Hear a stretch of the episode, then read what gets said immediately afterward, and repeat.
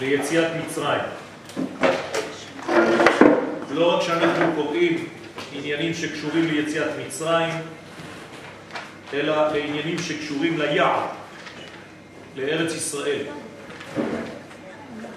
ולא רק שזה קורה בפרשיות שאנחנו קוראים בחודש הזה, חודש שבט, אלא גם אנחנו נקרא בפרשה של השבת, החודש הזה לכם, ראש חודשים. יש קשר מהותי בין חודש שבט לבין חודש ניסן. אם אנחנו קוראים החודש הזה לכם, שמדובר בו בניסן כמובן, ואנחנו קוראים את זה בחודש שבט, חכמים עשו בכוונה תחילה שנקרא את מה שקשור לחודש ניסן בחודש שבט. מה אנחנו צריכים להבין? שיש קשר פנימי שקושר בין שני החודשים. ומהו הקשר הזה? הכניסה לארץ ישראל והאחיזה שלנו כעם בארצנו, בארץ הקודש.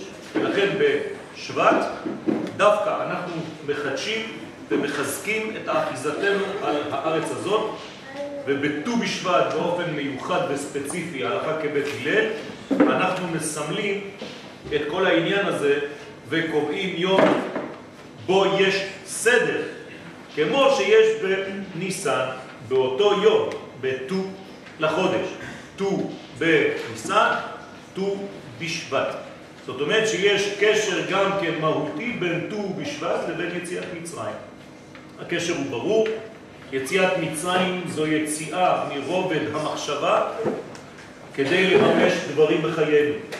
מי שלא מתרגם מחשבה למעשים, הוא נמצא במצרים, בקומה שנקראת מצרים, בקומה שאי אפשר לממש את המחשבות למציאות. וזה הכלא הגדול ביותר.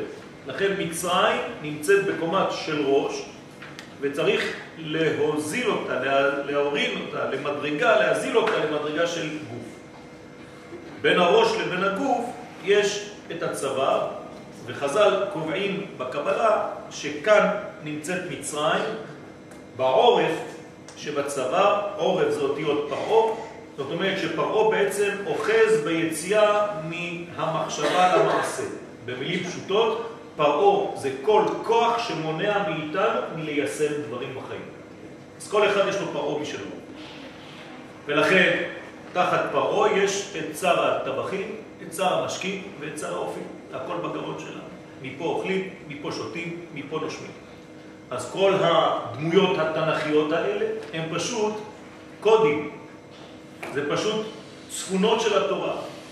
כדי שנבין שתחת שליטתו של פרעה יש לנו בעצם את כל האלמנטים, שלושה, שמאפשרים לנו להכיל ולהפנים את מה שנמצא במציאות העוטפת. אז בעזרת השם אה, כתבתי שיעור, הוא ארוך, אני לא יודע כמה נספיק, אבל בעזרת השם נתקדם.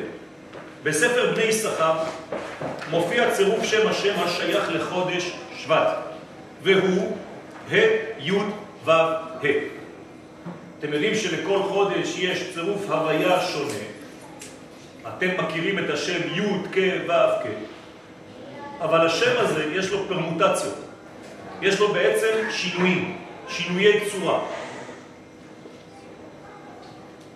12 שינויים כאלה יכולים להיות עם השם הזה, בגלל שיש שתי אותיות זהות, פעמיים ה', לכן אפשר לראות את השם הזה מופיע בצורות שונות כל חודש. וכל חודש, לפי האותיות של השם, זה תמיד אותו שם, זה השם שמהווה את הכל, לכן קוראים לו שם הוויה, שם של ההוויה כולה.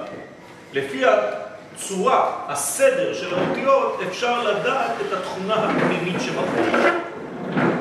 מה שמעניין אותנו היום זה לדעת מאיפה יצא הצירוף הזה. צירוף זה יוצא מראשי תיבות הפסוק בספר ויקרא. פרשת בחוקותיי, סוף פרק כ"ז, העוסק במעשרות הבקר והצאן. כך כתוב שם, וכל מעשר בקר וצאן, כל אשר יעבור תחת השבט, שבט זה מכה, העשירי יהיה קודש לשם. זאת אומרת שמעבירים את הצאן דרך פתח קטן, וכל הזמן מכים על העשירי וצובעים אותו בצבע. עכשיו, כל הכבשים כבר נכנסו מפה לפה. לוקחים את כל הכבשים המסומנות בצבע, וזה המעשר. כלומר, אחד מתוך עשר. עכשיו, התורה אומרת לנו, עכשיו היא מוסיפה לנו משהו, לא יבקר בין טוב לרע.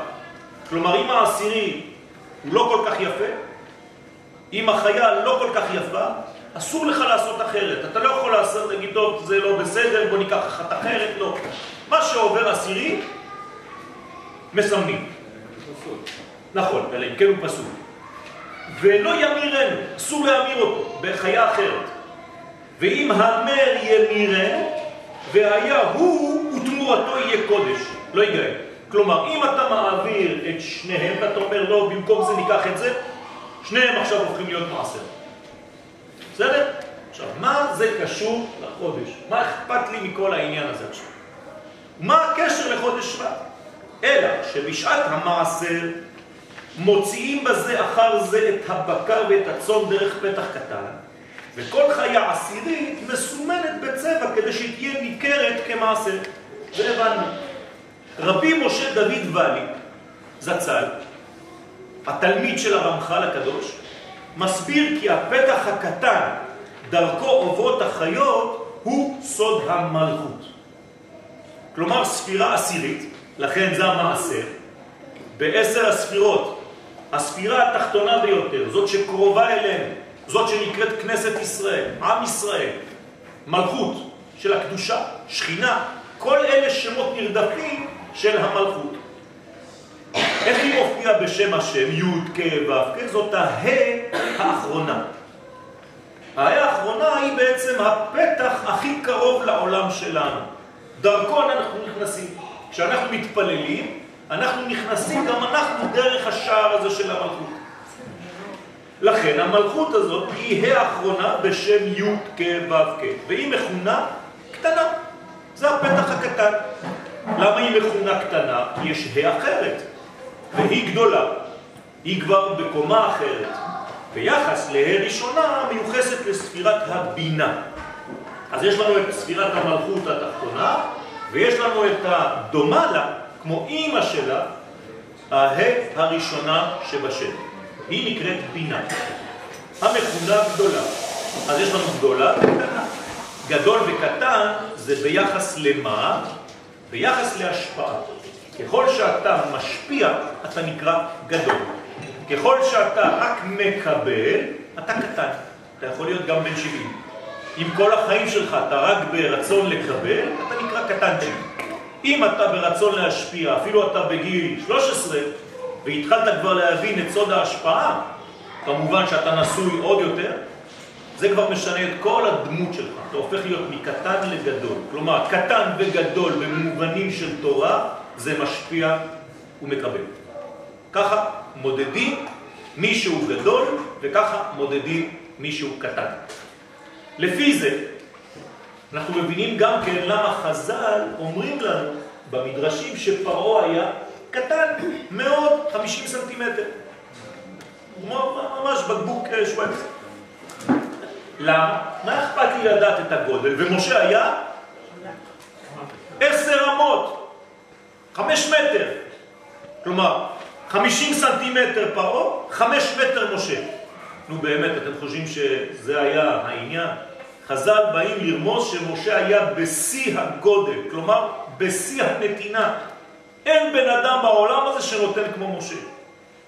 ואין בן אדם אגואיסט שמקבל כמו פרעה. כלומר, יש לנו פה אנטיתזה בין הגדול ביותר לבין הקטן ביותר, ושניהם נפגשים במצרים. כמובן, לא רק כדמויות שהיו בהיסטוריה, זה כל אחד מאיתנו. יש לו אחד כזה בגוף שנקרא משה, ואחד כזה בגוף שנקרא פרעה. תלוי למי אתם נותנים את הזכות קדימה, מי מנצח אצלכם, הרצון לקבל או הרצון להשפיע? אם הרצון לקבל מנצח, אז הפרעונים זה אנחנו, חז ושלום. ואם הרצון להשפיע גובר, אנחנו הופכים להיות כמו משה. לפי זה יוצא שעניין הבירור נעשה באמצעות המלכות. הרי אמרנו שהמלכות היא הספירה העשירית, ממעלה למטה, הכי תחתונה, הכי קרובה לעולם שלנו, אז עשירי, עשירי זה 1 על 10. אז אותו דבר כמו מעשר. מה זה מעשר? אם הרווחתי אלף שקלים, אני נותן 100. כלומר, 1 מתוך 10. ודרכה נקבע היסוד העשירי שהוא המעשר. למה המלכות הזאת, המעשר, אני צריך להחזיר אותו? למה כשאני מרוויח עשרה שקלים אני צריך לתת שקל אחד למעשר? תשובה, כי השקל הזה לא שייך לי, הוא שייך למלכות, והמלכות, אנחנו אומרים את זה בראש השנה, כי המלכות שלך היא, לא שלי. אם אני לוקח את השקל הזה מתוך העשרה, במקום להביא אנרגיה וחמצן לכסף שהרווחתי, אני פשוט קולה את הכסף הזה וסוגר אותו. זאת אומרת שאני נותן לכם עכשיו פתח להתעשר. וחכמים אומרים לנו את זה, לא יואל.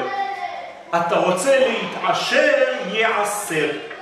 זאת אומרת, המילים לעשר ולהתעשר זה אותו דבר, רק הסין והשין, פשוט הנקודה שונה. מה ההבדל?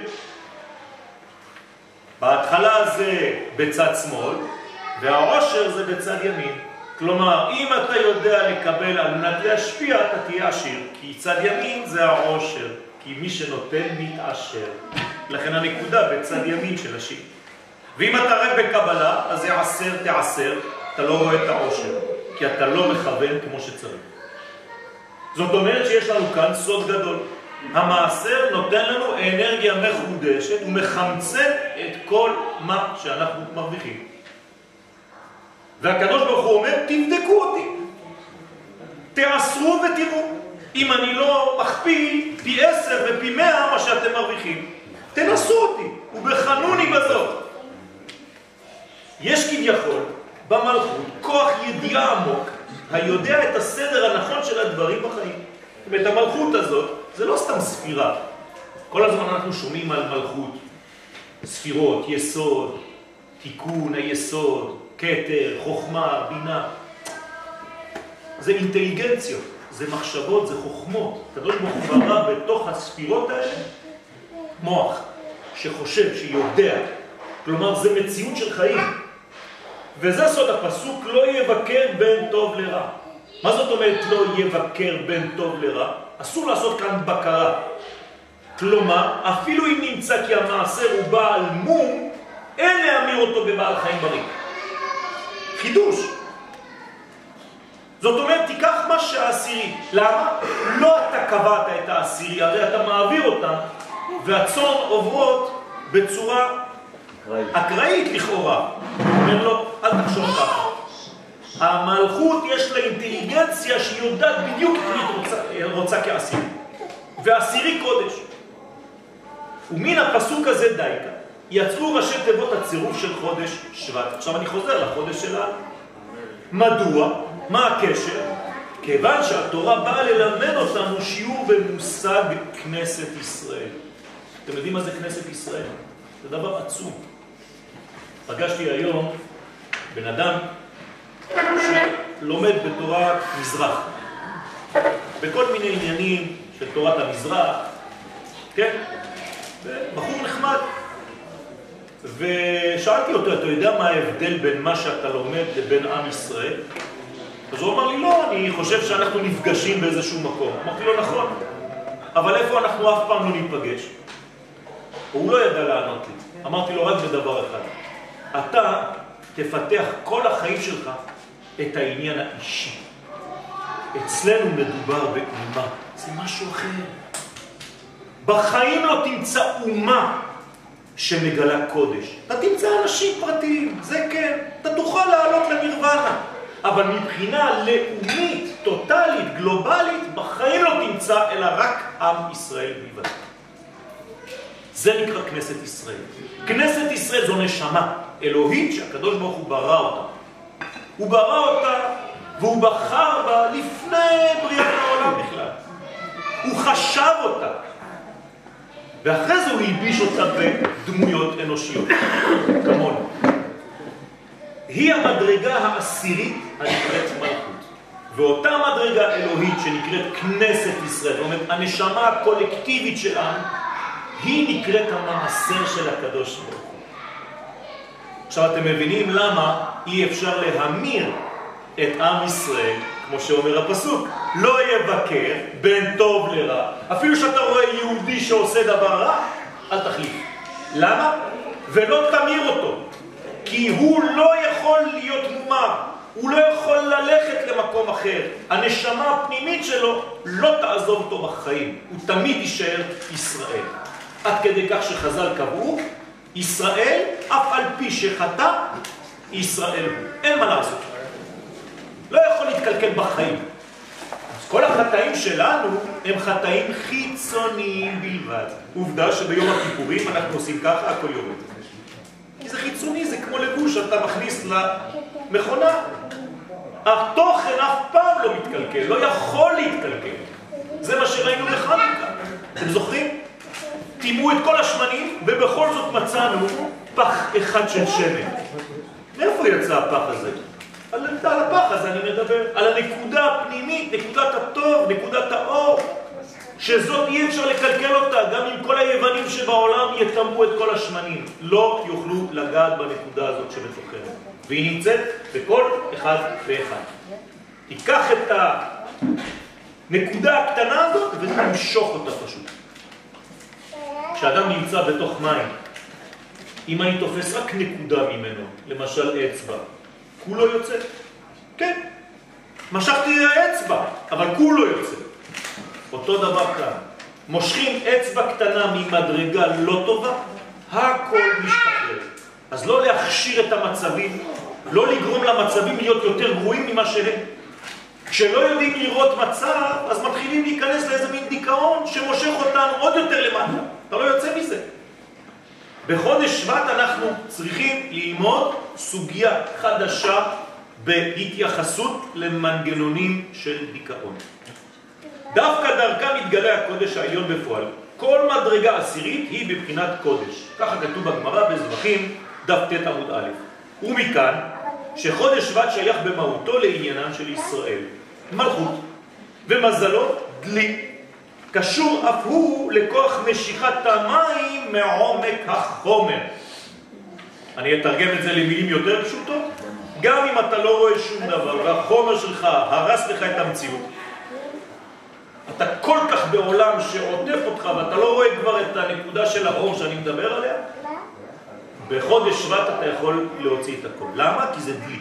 ואתה דולה ומושך את כל מה שגנוז בתוך, בתוך, בתוך המצב, ואתה מרים את זה בסוד מים קרים, מים זקים, שאתה יכול לשתות אותם, מי באר. ספר יצירה מיוחס לאברהם אבינו. ספר קבלה עתיק מאוד, אחד הראשונים בהיסטוריה של הקבלה. מוסיף, המליך עוד צדיק בלעיתה. זאת אומרת שבחודש הזה נאכל המון. החודש הזה מיוחד לאוכל. אתם תהיו רעבים יותר מהרגיל. זה כלל. עכשיו, האות המיוחסת לזה זה צדיק. מעניין. לא ניכנס עכשיו לכל הפרטים כי השיעור ארוך.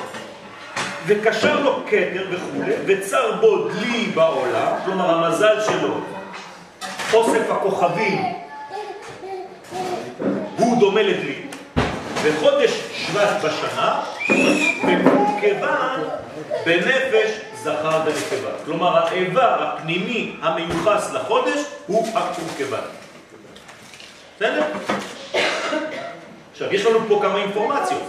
מה הקשר בין קורקבן לבין חודש שבט לבין לעיתה שאני רוצה לאכול המון, כן?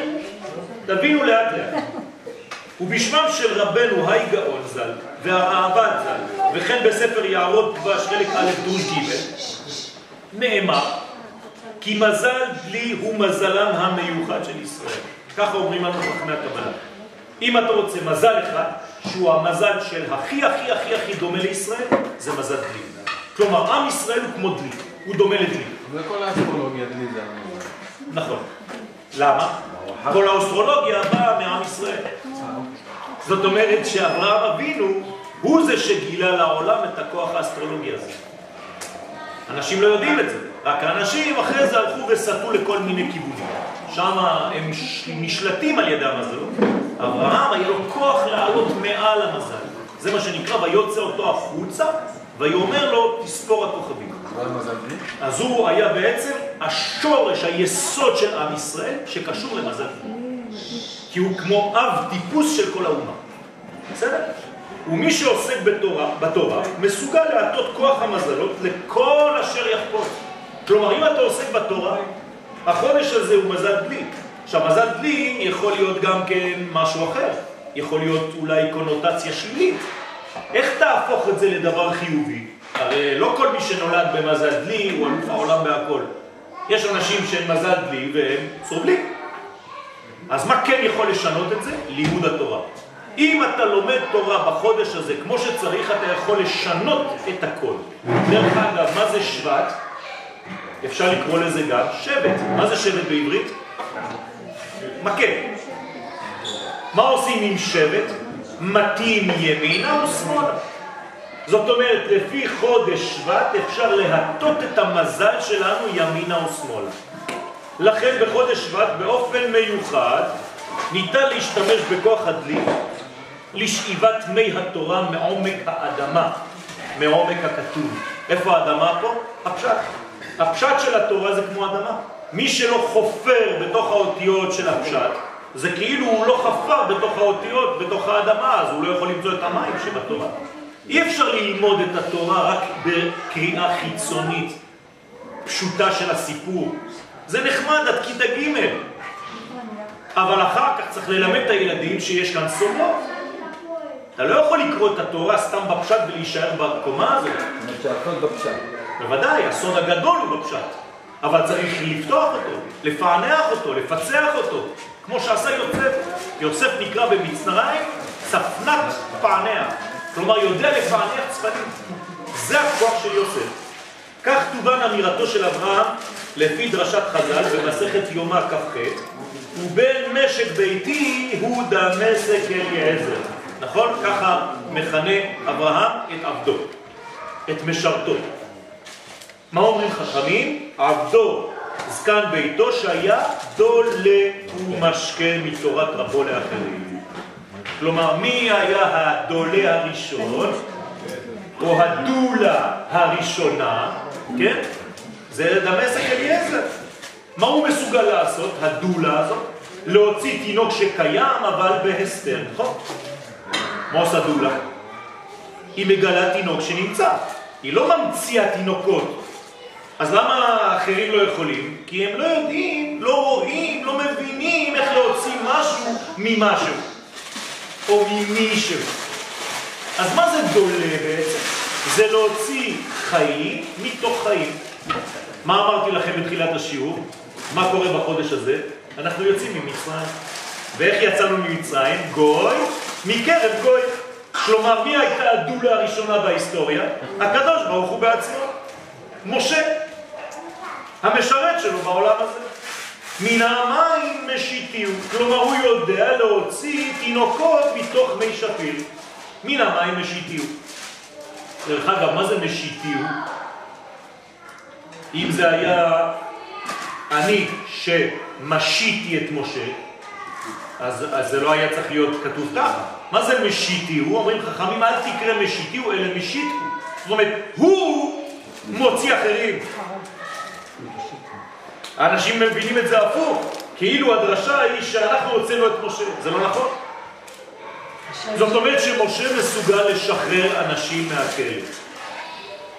יש לנו ספר, ברוך השם, שהקדוש ברוך הוא זיכה אותנו להוציא, על עין בית שמות, ואחד מהשמות שמסוגל להוציא דברים זרים מהגוף שלה זה שם משה בהיפוך אותיות. מ', ה' וש'. ראשי תיבות מעולם הוא שמך. זה הקדוש ברוך הוא פשוט. אבל באותיות זה הכוח לשחרר מכלב. רמז למזל דלי שהוא כמו עבד המשמש את התורה משולה למים. אז התורה היא מים, ומזל דלי, מה הוא עושה? הוא דולה מהתורה את כל מה שצריך לדלות. ואז הוא נותן לנו את הפן העמוק. מה קורה במים האלה שיוצאים מעומק האדמה? זה מים טהורים, מים זקים, מים צלולים, מים קרים שמרבים את הנפש. כך התורה שיוצאת מבטן התורה, התורה העמוקה היא תורה שמחיה את האדם, היא תורת חיים. היא לא תורה רדודה שיכולה לייבש את האדם, חז ושלום, ואני לא ממציא דברים ממני, זה הזוהר אומר את זה. מי שלומד את התורה רק בחלק הנגלה, הוא עושה את התורה ליבשה. אבל מי שלומד את התורה בעומק, זאת אומרת שהוא הולך עמוק ודולה את המים שלה, אז הוא מרווה את הצמאון של כל מי שצמא לשמוע. ובדור האחרון, בדור שלנו, אנשים צמאים, ולכן כשהם לא מוצאים את התרופה הזאת, את הרתיעה הזאת, את המים הצלולים אצל חכמי ישראל, אז הם הולכים לחפש במקום אחר, הם לא אשמים מסכנים. הם רוצים תשובות. כלומר, הבעיה היא אצל המחנכים. אבל הדור זקוק למים עמוקים. וכיוון שאין לעבד רצון משלו, אלא עושה תמיד רצון אדונו, כך מזלם של ישראל הוא כמו עבד המשמש להשגות עמוקות יותר בתורה ובעבודת השם בכלל.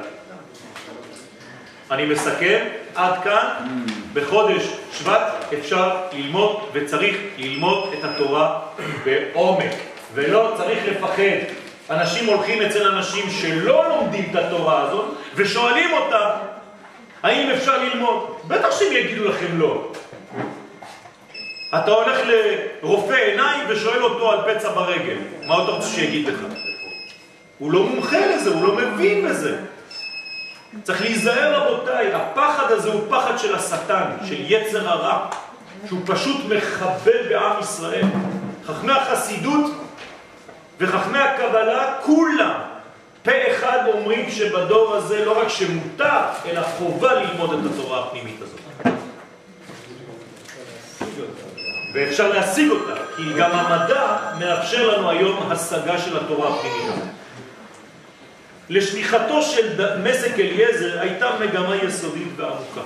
למצוא את האישה המיוחדת שתהיה בבחינת מלכות ליצחק ולהוליד ממנה את עם ישראל. זאת אומרת, את מי בחרו כדי להוליד את עם ישראל? את הדלי, שהיה דולה. זאת אומרת, מה זה מזל דלי? זה המזל שמסוגל להמציא ולחפש ולמצוא את מי? את רבקה, את הבסיס, את האימא של האומה הישראלית. ומתי זה? שוב פעם, בחודש שבט, כי זה מזל דלי. זאת אומרת שבמזל דלי, בחודש שבט, אני יכול ללמוד סוגיות שקשורות למלכות, לכנסת ישראל, לאדמת ארץ ישראל, לאדמת הקודש. זאת הגאולה האמיתית. על כן אמר העבד, והיה נערה אשר אומר אליה, התינה קדך, ואמרה שתה. מה זאת אומרת? לא רק שתה, גם לגמליך. באיזו תכונה הוא רוצה? חסד של נתינה, כמו שאמרנו קודם. הוא לא רוצה אישה אגואיסטית שתהיה האימא של עם ישראל. כלומר, אישה נורמלית היא אישה בעלת חסד, ותורת חסד על לשונה. זה העניין של אישה. דרך אגב, מי שעדיין לא נשוי, אסור להתחתן עם אישה שאין לה רוחב לב. צריך להסתכל באישה בעיניים שלה. כתוב אישה, קלה, שעיניה טובות, אין כל גופה צריך בדיקה. ככה אומרת המשנה. מה זה עין טובה? לארג'ית, נותנת כל הזמן. אישה קמצנית שכל הזמן דואגת ואומרת, לא, אל תביא לי אנשים, אל תכניס לי מישהו לבית וזה, צריך להיזהר מאוד. מה אתה מדבר? כן. בעיה. אבל... אה, מה? מה, אבל נשים לא אוהבות אורחים בכנסת. מה, אז חשבת... אז בעיה, זאת בעיה גדולה. צריך לחנך לזה. צריך לפתוח לזה. ואמרה שתי, היא האישה אשר הוכיח השם לבן אדוני. זאת אומרת שזה חינוך לא רק לאישה, מי זאת האישה פה? כנסת ישראל, זה אנחנו. גם בי יש אישה כזאת, גם בך יש אישה כזאת. אתה צריך ללמוד וללמד את עצמך להיות בנדיבות, בנתינה. ואז גם כן הדברים משתנים גם בבית. ללמד שכבר בשורש האומה הישראלית מופיע סימן הדלי. שדולה הוא משקה, לא רק דולה, נכון? הוא יכול היה להיות דולה. לוקח לעצמו? לא, דולה כדי להשקות, כלומר מקבל על מנת להשפיע. זאת התכונה המנצחת. לא בכדי בחר משה רבנו עליו השלום להתחיל ביאור התורה בחודש שבט דווקא.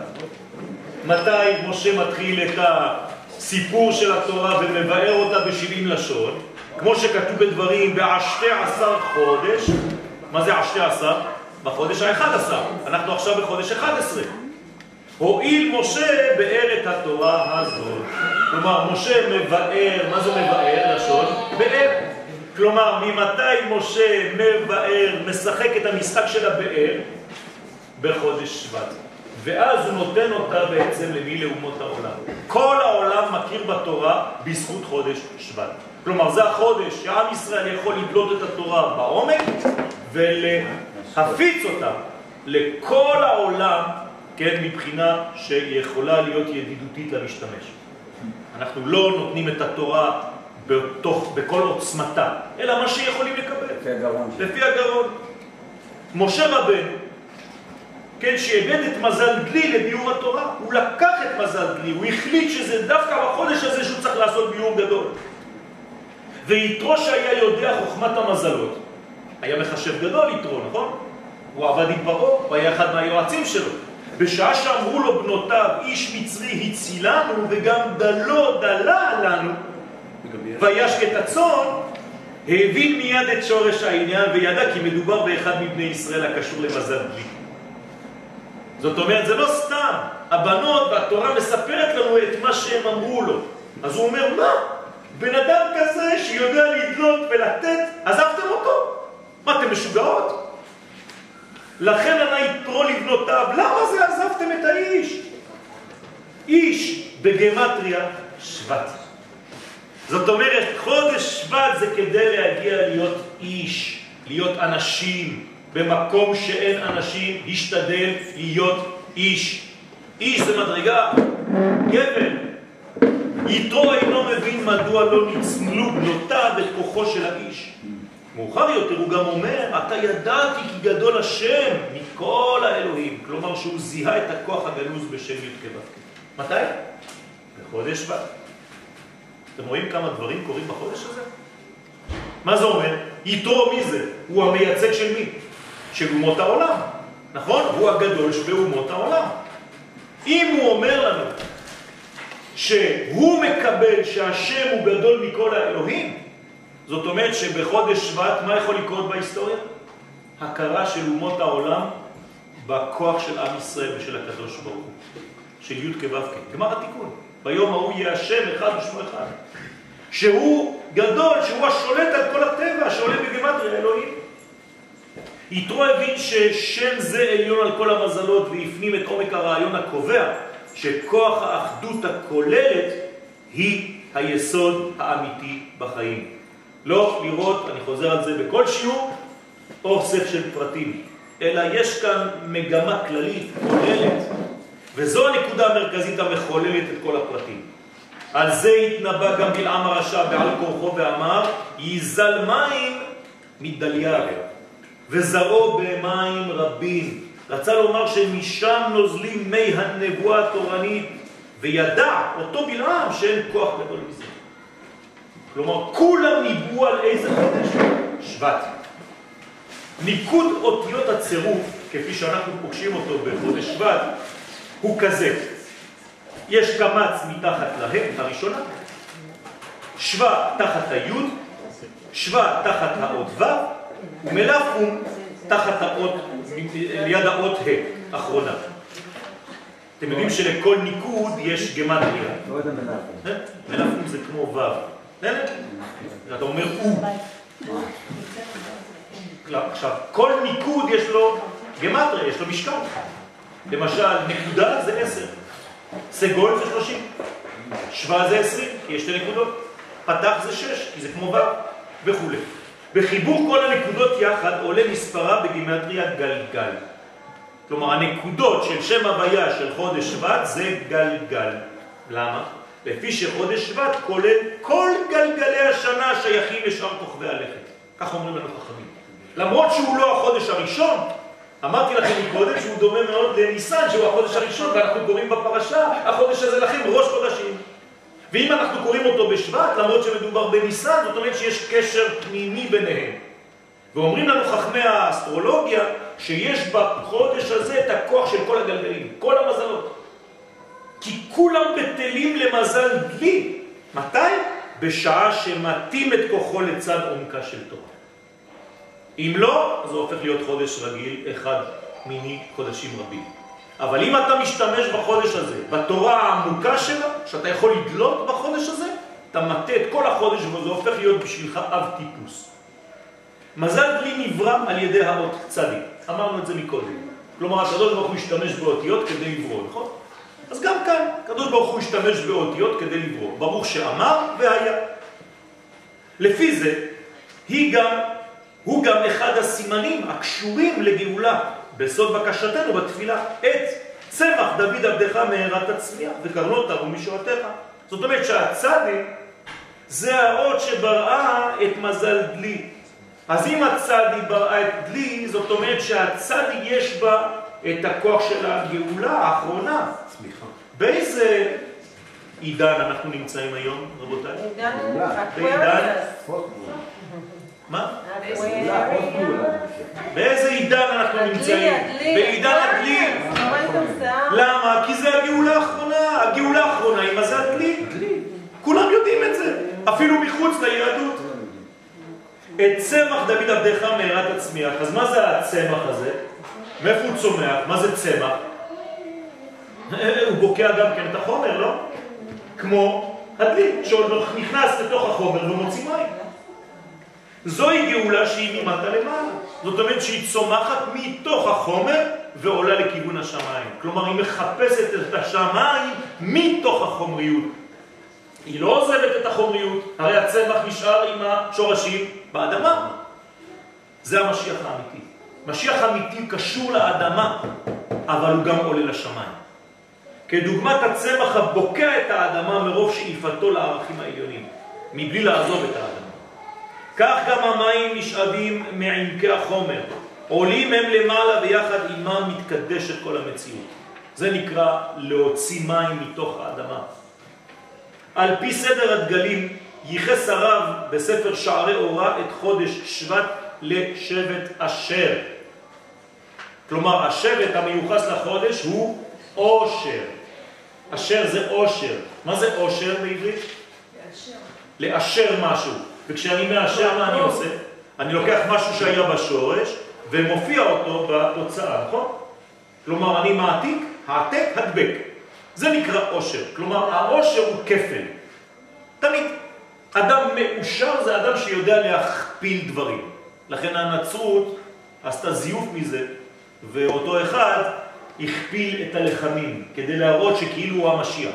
אבל למה אושר זה הכפלה? בגלל ש...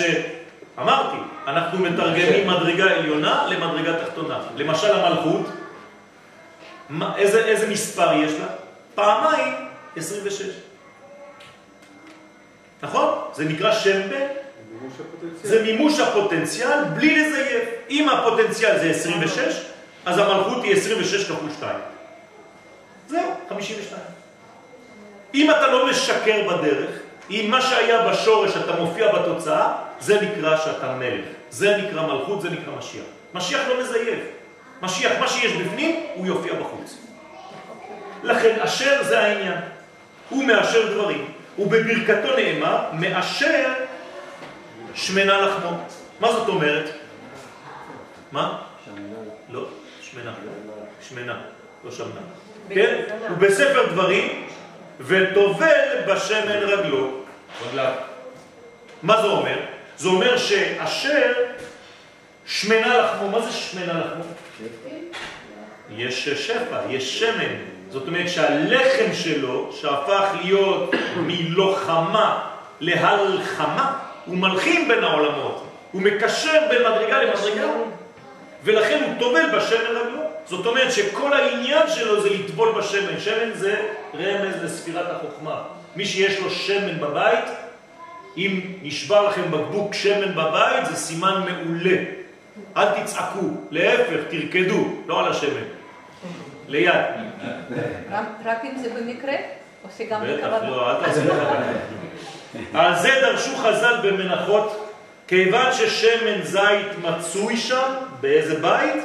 אזי חוכמה מצויה שם. תדעו לכם שיש חכמים בבית. אם שמן נופל לכם ונשבר, זאת אומרת שיש בבית מישהו שהוא חכם, לפחות לא אחד. יש חוכמה, גם אם הוא נשפך. טוב. מדובר בחוכמת הקודש. מה זה חוכמת הקודש? חוכמתו של הקדוש ברוך הוא. לא חוכמה אנושית. הגנוזה בתורה, וכשמופיע מזל דלי במפת השמיים, מתחזק הכוח בעם ישראל לדלות חוכמה זו כדי לשכלל את העולם כולו בסוד, כולם בחוכמה עשית. אני מתרגם את זה לדברים שלנו. בחודש הזה אני יכול לתרגם את החוכמה האלוהית הזאת ולעשות ממנה דברים, לשנות מציאות. משנה תורה, נכתב... זה נקרא כולם בחוכמה עשית. אז מלאה הארץ קניינך. אתם רוצים להכפיל, אתם רוצים להתעשר ולהיות באושר בכל התחומים. זה החודש הזה. מי שמשקיע בחודש הזה ויוצא, יודע לדלות את המים הגנוזים בחומר, אז הוא מצליח. לכן זה יציאת מצרים. מה זה יציאת מצרים? להוציא ניצוץ קדוש מתוך זבל. מתוך חומר. זה מה זה יציאת מצרים. כל הסיפור זה רק זה. אז מחזור זה גם יציאת מצרים? סליחה? מחזור זה גם כן, יציאת כן, מצרים? כן, כן. לבנת הסרפים. נכון, כל אחד רואה במקצוע שלו. רוב השמן, כן, היה מצוי בחלקו של שבט אשר. נכון, ככה זה, ככה לומדים. כן, רוב השמן היה בחלקו של שבט אשר. מעניין. רמז לחוכמת הקודש הייתה בקרבו. הזוהר הקדוש יודע לקשר בין התורה לבין החוכמה ואומר, אורייתא מחוכמה נפיקה. כלומר, מאיפה התורה יצאה? מחוכמה אלוהית, מחוכמה עליונה. והשם אשר רומז על כפל של ריבוי ושל ברכה, כמו שנאמר למשה, אהיה אשר אהיה. זה כפל. היום אנו נמצאים בעידן הדלי. ציור המזל מתאר אדם הנושא על כתפו, כן, כד מים שתוכנו נשפך לפניו. כד זה מורה על הצופן הגנוז ביקום, שמתחילה תקופת, שמתחילה תקופת גילויו לאנושות דרך עם ישראל. זאת אומרת, מי זה הדלי הראשון בהיסטוריה? עם ישראל. למה? הוא זה ששופך על כל העולם את החוכמה האלוהית הזאת, שהוא דלה מתוך החומר. הרי התורה הייתה בתוך החומר. היא יצאה מזה, כמו שאמרנו שהתורה הייתה במצרים, ושחררנו את התורה ממצרים, ואלה שמות בני ישראל. בשעה שעם ישראל מחדש את הקשר עם אדמת הקודש, זה לא מספיק לדלות את המים. מאיפה המים האלה? מאיפה הכוח? מאדמת הקודש. כי רק היא מסוגלת בתוכה להכיל את המים האלה, אחרי שכבר הגענו לפה. מתפתחת המודעות הפנימית שלו ליסוד המים. כלומר, אני בחודש הזה צריך לפתח את המודעות שלי ליסוד המים. אבל משה לא עלה להר סיני כדי להוריד אותו? בוודאי, מה זה עלה להר סיני? אתה יודע כמה הוא עלה? אז הוריד אותם למקום רוחני, לא למקום חומרי. התורה לא יצאה ממצרים. בוודאי שהיא יצאה ממצרים. היא יצאה ממצרים. דרך אגב, כשאתה אומר שמשה עלה להר סיני, אומרים חכמים בגמרא, כמה הוא עושה? כמה פסיעות? אמה. אמה. בסרט אתה רואה אותו עולה שלושה ימים, נכון? מסכן, עם רוח ו... ושמר וקולות. שום דבר, שום דבר, שום דבר. כל זה זה רק מבחינה עליונה. הנשמה שלך, היא לא צריכה לאכול אוכל כמו שאתה אוכל. ברגע שהיא אוכלת תורה זה נקרא 40 יום. אז הוא עלה או לא עלה? הוא לא עלה, הוא פשוט נכנס לרובד אחר של המציאות. זה נקרא לעלות. למה כתוב וההר כולו מוקף? אה, יפה, כי הר זה בניין של סיני. סיני זה, זה, זה מדרגה אלוהית שנקראת בינה. זה לא גובה, זה הכל מטאפורה? זה הכל מטאפורה. לא היה הר, לא היה... יש הר, אבל זה לא העניין, העניין ההר הוא רק הדמות של הסיפור שאני רוצה לספר לך. זה לא העניין. הרי למה לא עלינו על הר גבוה? למה הר סיני לא רואים אותו אפילו בין הערים? כדי להמחיש לך את העניין הזה. עכשיו, התורה שהופיעה שם היא הייתה במצרים. היא יצאה ממצרים בדמותם של 600 אלף אנשים, לכן יש 600 אלף אותיות בתורה. זה כל בני ישראל, יצאו ממצרים והתורה הופיעה בהר סיני. סיני פה זה בינה, סיני זה בינה, כך אומר הזוהר. לכן, בחודש הזה אני צריך להתקשר ליסוד המים. כלומר, להשפעה על הזולת. מה עושים המים? משפיעים, הם לא עושים חשבון. כשאתה שופך מים, הם נותנים. זה שפע. אז אתה צריך להיות כמו מים. עידן הדלי משדר איחוד הלבבות. אנחנו צריכים להיות מאוחדים. ולכן דווקא בימינו בולט יותר ויותר כוח האחדות ותפיסת האחדות הכוללת בין כל היסודות, גם מבחינה מדעית. היום המדע יודע שהכל קשור להכל. זה לא היה ככה. היום המדע מאפשר לנו להבין את תורת הסוד, תורת האחדות הכוללת. דווקא בעידן זה יבין העולם את השילוב הפנימי הקיים בין כל מרכיבי הבריאה, וחידוש זה הוא אחד מסממני הגאולה. עידן הדלי מסמן את התקופה התכליתית ביותר בהיסטוריה האנושית. אנחנו בעיצומה. בה תושג השלמות הפנימית של המציאות, והוא סוד גילוי שם י' כ' ו' כ'. כלומר, בדור שלנו אנחנו נשיג את השם הזה, י' כ' ו' כ', את הגילוי הזה. רק אז יופיע מלך המשיח ויביא עמו את תודעת הגאולה הכוללת הזאת לכל היש. זה גילוי של משיח. משיח בא ללמד אותנו את שם הוויה. בספר פרי עץ חיים של האריזל, בשער חג המצות, כתב הארי הקדוש, כי בדור האחרון יחזרו הנשמות שהיו בדור דעה בזמן יציאת מצרים. כלומר, אנחנו היום נשמות שהיו כבר במצרים. כולנו יצאנו ממצרים. יחד עם נשמות הערב רב.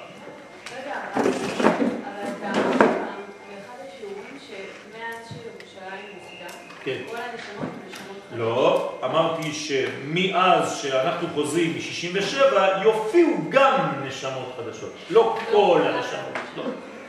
נשמות חדשות מתחילות לרדת לעולם, לא כולם. רובנו נשמות שהיינו במצרים. יש מאיתנו שהן נשמות חדשות. כן. לכן, והצטרכו לתקן את כל הקלקולים שנגרמו אז. כלומר, כל השחקנים שהיו ביציאת מצרים נמצאים היום. ואנחנו עכשיו צריכים לתקן, שמו אותנו בזירה אחרת חדשה, ויש לנו את כל השחקנים ועכשיו צריך להסתדר.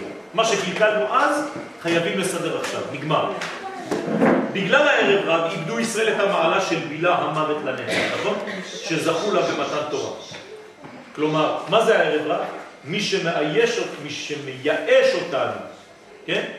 בגלל שהוא מאייש אותנו, אז הוא מייאש אותנו ממה? מהאמונה שאנחנו צריכים לחיות לנצח.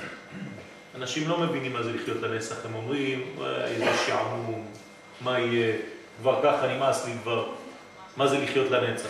אז פשוט זה רמה אחרת של מודעות. מי שחי בעונג הפנימי הזה, כמו בשבת, ברמה הפנימית הזאת, הוא לא רוצה שזה ייגמר בחיים. אין דבר היום שקרוב לדבר הזה כמו, טוב, אני לא רוצה להיכנס לפרטים, אבל יש דבר הכי הכי קרוב למדרגה הזאת שאנחנו לא רוצים שזה ייגמר בחיים. והדבר הזה זה מה שאנחנו נזכה בביאת המשיח. פשוט העונג שאתם מכירים היום זה זיופים. בכלל, אם אתם כל השבת במריבות ובכל מיני דברים כאלה, זה לא, זה לא שבת, זה, זה לא זה השבת. שבת זה מדרגה אחרת, רבותיי, אנחנו צריכים להשיג את השבת, אני לא מדבר על יום השביעי. כולם נכנסים ליום השביעי, אבל מעטים מאוד מאיתנו נוגעים בעונג הזה של, של השבת. יש לפעמים יותר נגע מאשר עונג, חס ושלום. הערב רב הוא סוג של נשמות קטנות, הדואגות לעצמן בלבד. ושורש זה עמד ביסודו של חטא העגל. כלומר, מאיפה בא חטא העגל? זה רק נשמות אגואיסטיות, נשמות קטנות. אף על פי שיצאו יחד עם בני ישראל ממצרים, נשארו בשינוי צורה ביחס לאור. זאת אומרת, האור זה רצון להשפיע, והם נשארו רצון לקבל. התיקון לגישה זו הוא כאמור סוד מזל המלמד יחס מחודש למציאות. אני צריך ללמוד מהמזל הזה, פשוט להיות דולה כדי להשפיע. יחס של השפעה ושל רוחב לב, להיות אקסטרה לארג'. וכשהאור והכלי אינם נמצאים בהשתוות הצורה, אז השפע אינו מתגלה כראוי חס ושלום. זה לא רק שהוא לא מתגלה כראוי, הוא גם נשבע. אז למה משה היה צריך להוציא אותם?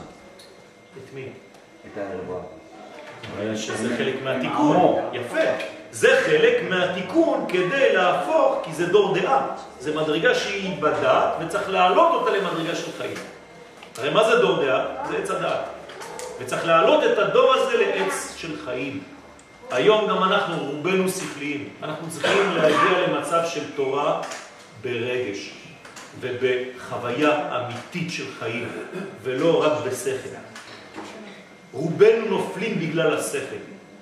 האויב הגדול ביותר של אירופה היום זה השכל. אנשים לא חיים, הם רק חושבים. זה לא אותו דבר לחשוב ולחיות.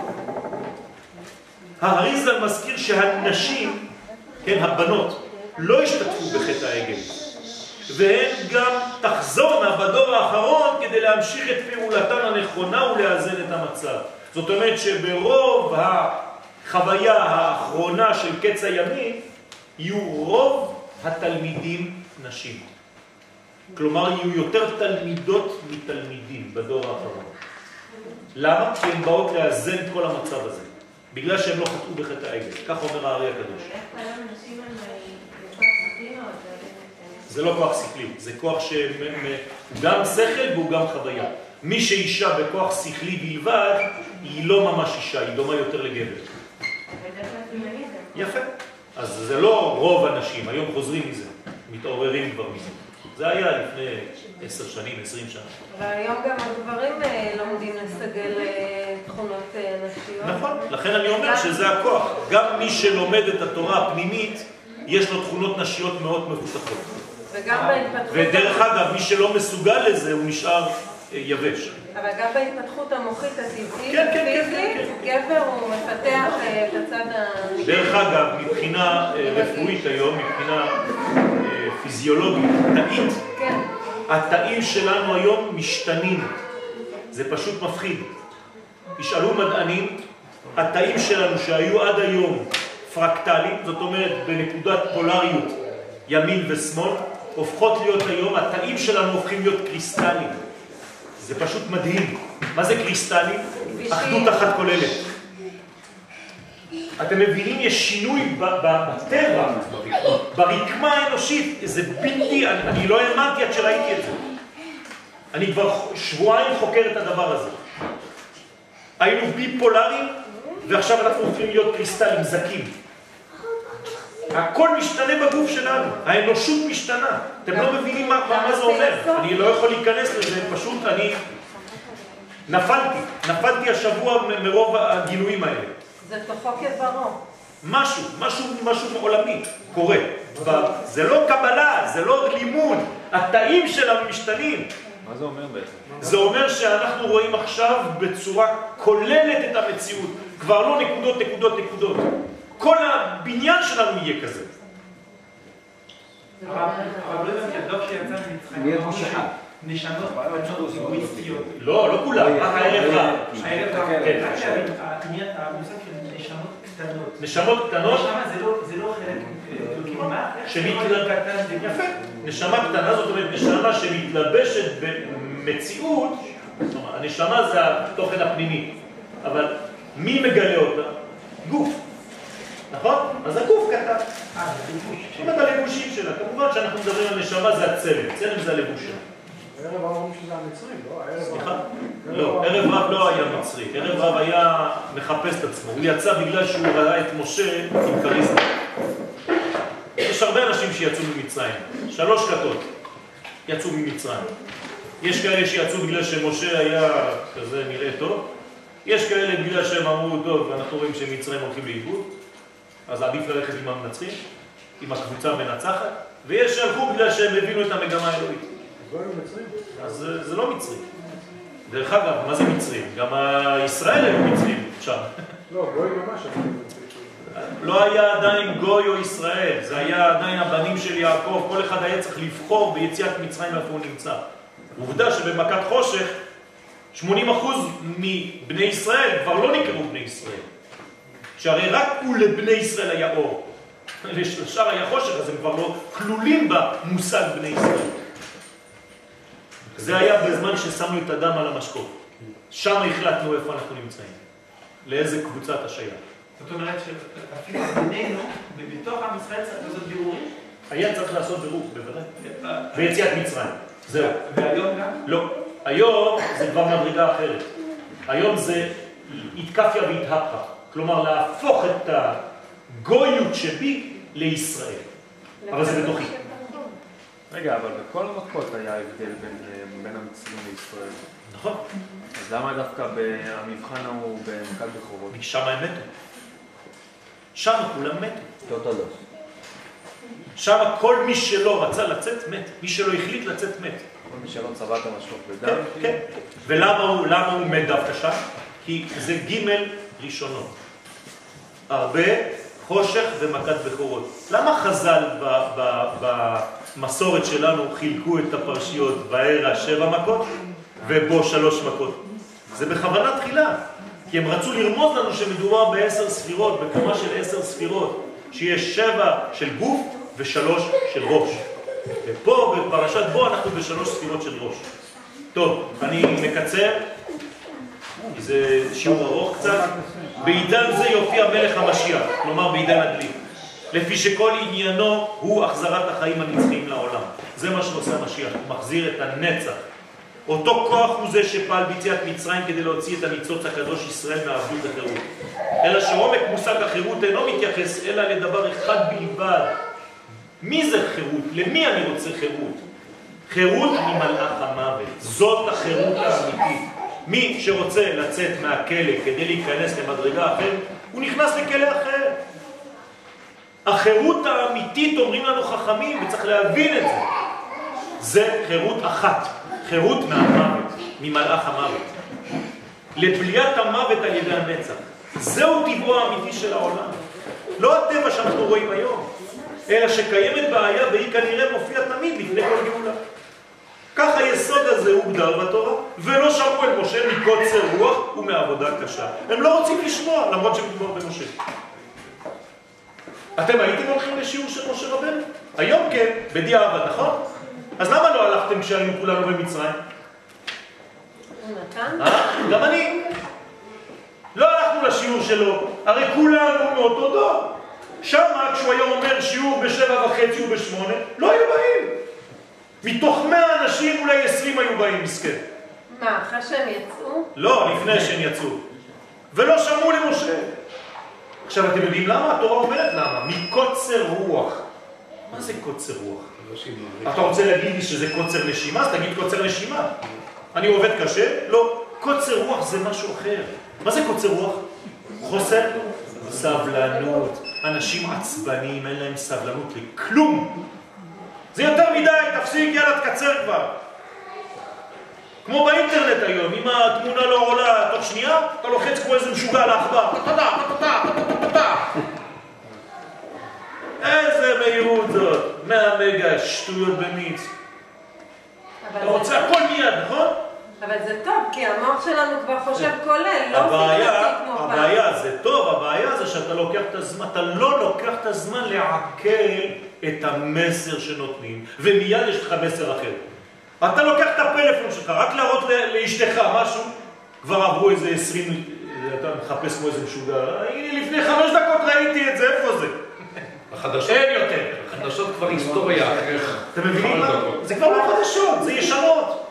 אין חדשות. אחד מתוך שבעה ילדים, וכמה שעות, כמה שעות אנחנו על זה. אחד מתוך שבעה ילדים סובל מקשיי קשר. נכון. אז זה, זה הבעיה. הכל צריך להיות קצר. הנה, כבר שיעור כמו שאני נותן עכשיו, כבר אנשים אה, לא יכולים יותר. אני חייב לקצר, מה אני אעשה? אני אדלג על הכל. לא, תגמרו את השיעור בבית אבל אצלכם. אתה אומר את זה כאילו שזה שלילי, אבל זה לא באמת שלילי, כי זה באמת המוח עובד יותר מהר. נכון. אין עצבים לגריאטריה הזאת, טוב, עוד דבר, זה, זה, זה, אין לזה זמן. חבל, טק טק מזמן לא באת לשיעורים, התגעגענו אליו. כי- אומרים את זה כאילו שזה לא טוב, כי אנחנו רגילים לחשוב לא אמרתי שזה לא טוב. אמרתי יעשה למחכה לו. זאת אומרת, אם אתה מסוגל לעכל ולבנות ולראות במהירות אמיתית את האינפורמציה הכוללת שברגע הזה, כן. אם לא, זה סתם מראות. זה חולף עליך, טוב. ההפרעת קשב הם מסוגלים יותר ממה שאמרו. קיצור הרוח זה קיצור הרווח. בסדר? תקראו את השיעור לבד, אני מסיים, אני הולך לשם, ל- ל- לצד האחורי כבר. אנחנו מייחלים ליום שכולו שבת ומנוחה לחיי העולמית. הראות שבראה את כוכב שבתאי היא האות ב'. מה הקשר לכוכב שבתאי עכשיו? אה? הכוכב השולט הוא הכוכב שבתאי, ושתי האותיות יחד, צדיק של המזל בלי ובית, עולים בגמטריה אמן עם הכולל. זאת אומרת שאנחנו בחודש של אמונה פשוטה ושלמה. שם נמצא סוד האמונה, כלומר הפנימיות שבעולמות שמתגלה בכל הבריאה כולה. על ידי שתי אותיות החודש ניתן להתרומם למדרגה רוחנית גבוהה ולהסיר את הרע מחיינו לנצח. כך נחזור לבחינה העליונה שניבא לנו ישעיה הנביא, בילה המוות לנצח ומחה השם דמעה מעל כל פנים. אז תתמלא החיצוניות מן הנצחיות. זה אותן אותיות. והאור הגנוז מששת ימי בראשית יצא ויאיר על ישראל בגילוי מלכותו יתברך בעולם במהרה בימינו אמן. חודש טוב מבורך, ושבעזרת השם החודש הזה שאתם נכנסתם, תראו כמה עוצמה יש להיכנס בלי עין הרע בחודש הזה לבית חדש, להפוך אדמה למציאות. וברוך השם, בלי עין הרע, הקדוש ברוך הוא יסיר מכם כל עין הבישה. ושבעזרת השם ישמור עליכם מכל עין רעה, שכל מה שתיגעו תצליחו, וכל מי שבא לשמח אתכם ולהקשיב ולבוא לשיעור, גם כן ייהנה מאותה זיווה, מאותה, מאותו כוח, מאותו אה, זיו עליון שזורם על כולנו. אמן כן רצון. תפילת ערבית. Yeah.